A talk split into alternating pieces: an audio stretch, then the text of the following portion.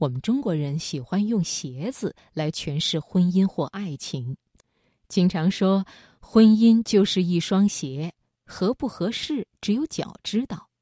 而接下来呢，我们要分享的这篇文章《旧鞋子和落叶》，文章中的鞋子却传递着季节的消息。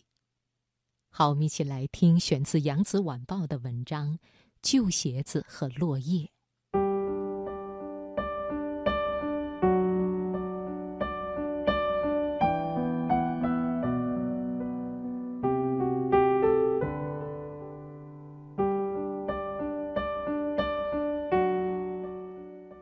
在女儿家暂住，清早走进后院，开始常规的锻炼。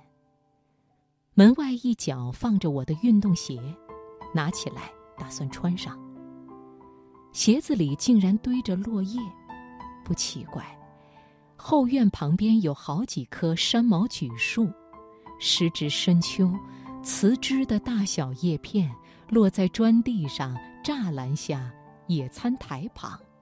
因为风的缘故，藏在鞋子里的落叶共七片，放在掌心端详，褐色为主，杂以暗红，整体脆硬，一捏即碎。在这个小城，枫叶的橙红当令，这种色调复其霁尾，使得秋光丰富而多元。我把鞋子清空，迟迟不把脚放进去。鞋子和落叶二者的关系从来是踏与被踏，这一回却平等的联合，很不寻常。旧鞋子是香港买的，穿了十多年，放在女儿家作为备用品。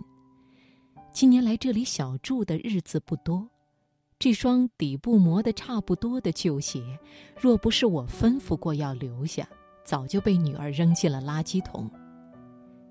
旧鞋子教人留恋，主要在于舒适。遇到后来，遇到叫人忘记有鞋的田地。何况旧鞋的形而上价值要比实用还高。谁不知道人对美满婚姻的感觉就是穿旧鞋呢？究其实，这比喻是不完整的。他有意无意地忽略了婚姻除了舒适，还有好看的一面。爱面子的中国人如何在乎婚姻的体面？看婚礼的排场就知道，这才是开始。无论好的开始还是坏的开始，都是婚姻的一半儿。过分强调旧鞋子磨合以后的舒适，一如否定高跟鞋。高跟儿比之平底，无论新旧，痛苦指数都高得多。你若不信。且看都市的众多白领女士，走路穿平底运动鞋，进写字楼前才换上平平停停的高跟儿。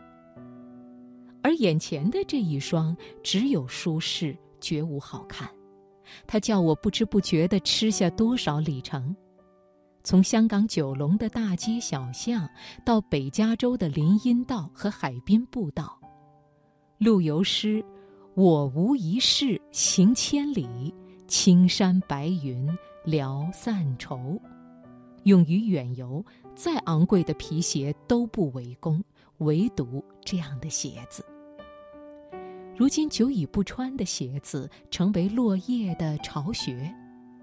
知秋莫如落叶，他们把季节传递的信息放在鞋子内，而鞋子就是运动。就是远行，就是天涯。鞋子在，张力就在。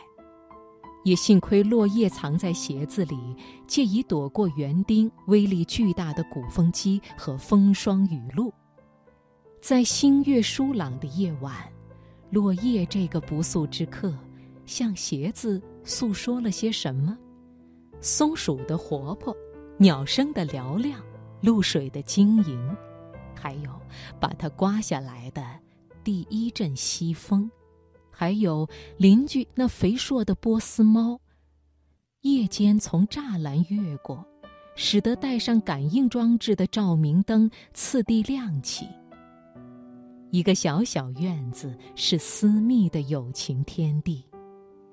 松鼠抱着草籽啃个不亦乐乎时，斑鸠在它身后叽叽喳喳地评头论足；而老成持重的落叶在鞋子做窝时，该也说些离地面较远的地方的事情，诸如白云、飞鸟、电线。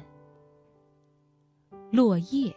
时间的产品，运动鞋，人的欲望的化身，终于会师了。然后我在院子里打越来越不靠谱的杨氏太极，跳绳散步，和外孙女在草地上打滚儿、玩皮球，一律是穿鞋以后干的。还有，我要穿着这双面线近于松脱、行将出现破洞的非名牌鞋子，走向远方。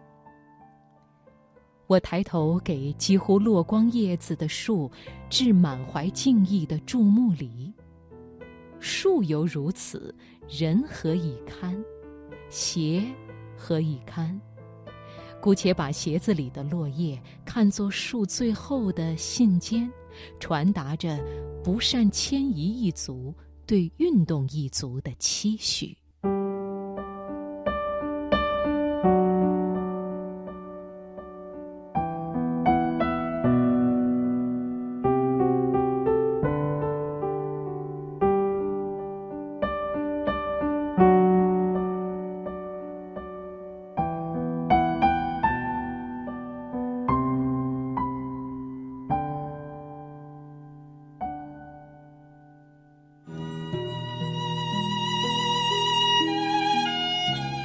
理想的生活是精神物质两全其美，每个人都在追求，用自己喜爱的方式，无论是茶余饭后的休闲、健身养生的良方，还是书中的光阴、旷达的态度，都能让我们由内而外放松下来，给身体和精神充电，于不经意间，让生命变得更好。